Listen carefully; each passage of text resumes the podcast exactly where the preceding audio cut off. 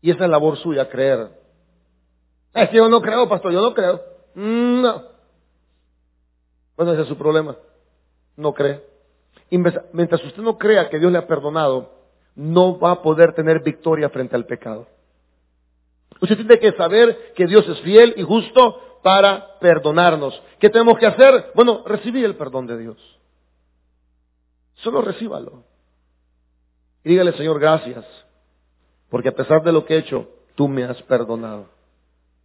No podemos vivir toda la vida, hermanos, con la culpa del pecado. ¿Usted cree que eso es lo que Dios quiere? Velo derrotado. Y, Mire, hermano, a ver cuánto va a servir. Ah, no, yo soy un pecador y que no merezco nada ni servir. Yo por eso no quiero servir porque, oh, servir a un gran compromiso con Dios. Hermanos, ¿usted cree que Dios quiere verlo así? Quiere verlo derrotado, fracasado, con sentimientos de culpa, cargando una gran eh, carga del pasado. No, Dios quiere verlo usted contento, lo quiere ver feliz, bendecido, gozoso de haber recibido el perdón de sus pecados. Por eso el Salmo que escribe David después de estar con Belsabé y después de arrepentirse dice, bienaventurado el varón a quien Dios no culpa la culpa de iniquidad. Porque si algo mata a la gente es la culpa. Eso es como cuando la gente está enferma. Fíjese, yo conocí una hermana que tenía agua en los pulmones, estaba bien tranquila, uh, súper feliz la hermana, saludable. Cuando se dio cuenta que tenía agua en los pulmones, una semana duró. A ver, ¿qué la mató? ¿El agua en los pulmones o la gran agüita que tenía agua en los pulmones? Eso pasa, ¿verdad? Usted anda fresco y a veces tiene un tumor, uy, se va abajo el hermano. Entonces, usted no puede andar cargando toda su vida porque lo que lo está matando usted, lo que no lo deja ser feliz, es que usted no recibe el perdón del Señor. Tiene que sentirse perdonado. A ver, a ver, mis hermanos pecadores,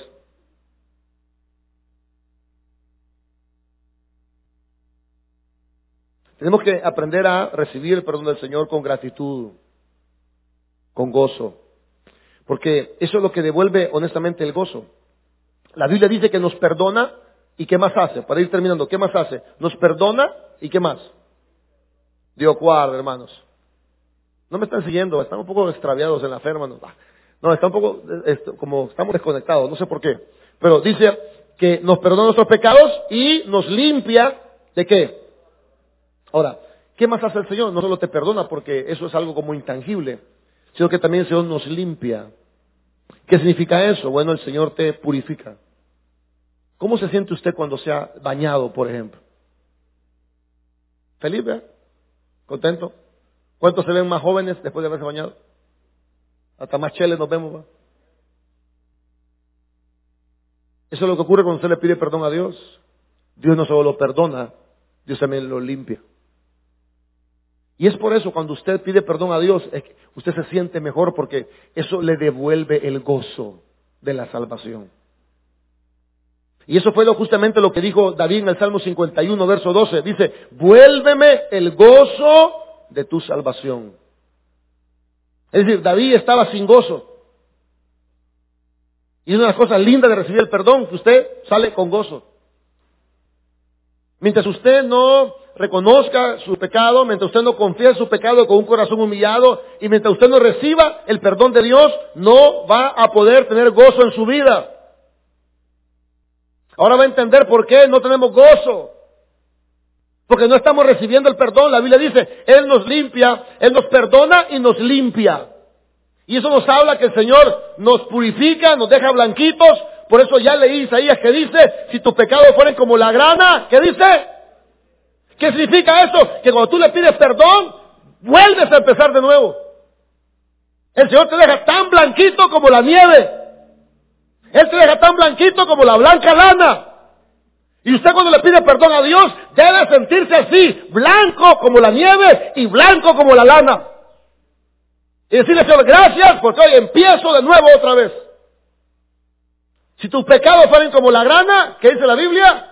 Como la nieve serán y si fueran rojo como el carmesí, vendrán a ser como. ¿Se da cuenta? Cuando usted le pide perdón a Dios, Dios lo deja chelito otra vez a usted. Oh, pastor, pero mi pecado es muy feo. Si fueran como la grana, que es un color oscuro, si fueran rojos como el carmesí. Y eso es lo lindo de Dios, que no importa el pecado más feo que tú hayas hecho, si tú lo reconoces, si tú lo confiesas, si tú te arrepientes, Él no solo te perdona, sino que te limpia de toda tu maldad. Y el Señor no se queda ahí porque en el caso de David, David le dijo al Señor, y crea en mí, oh Dios, un espíritu recto. El Señor te limpia de la maldad, no para que te sigas ensuciando, te limpia de tu maldad para animarte a tener un corazón más recto. Así que voy a terminar diciéndoles que nunca olvide que cuando hablamos de perdón de Dios hay una responsabilidad nuestra y esa responsabilidad es confesar nuestros pecados. Así que cuando usted haya pecado, no dude de que Dios lo está esperando para que usted se lo cuente a Él. ¿Qué dice Isaías 1.18? Venid tarde cuando hayáis pecado. Venid luego. Cuando usted cometa algo malo, mire, en el momento le puede pedir perdón a Dios. ¿Están aquí, hermanos?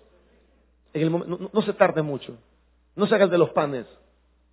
Usted falla y inmediatamente usted pide perdón. Eso puede hacerse también en el matrimonio. ¿Por qué hay tantos matrimonios eh, así con problemas? Porque se ofendieron y no se pidieron perdón. Usted ofende a su esposo o a su esposa en el momento, mi amor, hey, discúlpame. No, es que voy a reír, pero discúlpame. No, es que vos sos el mismo de siempre, pero perdoname.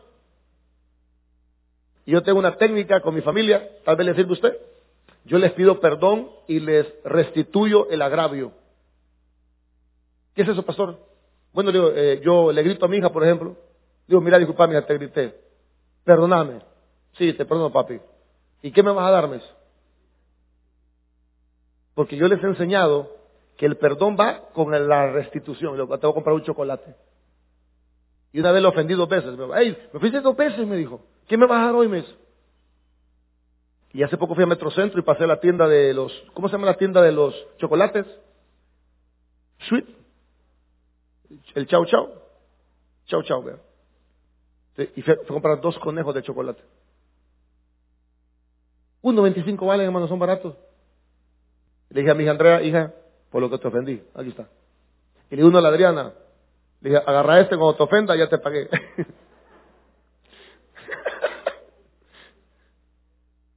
Pero es lindo el perdón.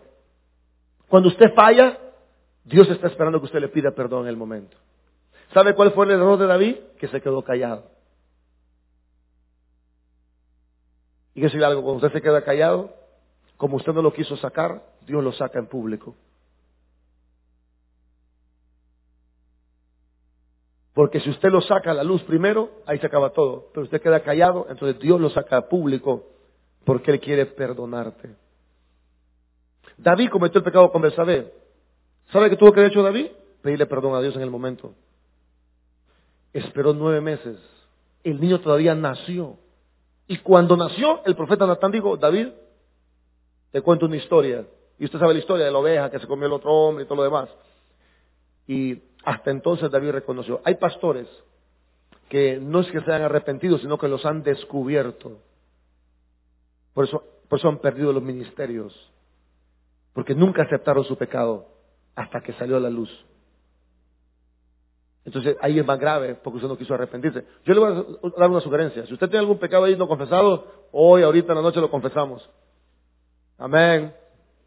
Porque usted queda callado, entonces Dios lo va a sacar a la luz. Porque el que encubre sus pecados no prosperará, mas el que los confiesa y se aparta alcanzará la misericordia de Dios. Démosle un fuerte aplauso al Señor. Vamos a cerrar nuestros ojos.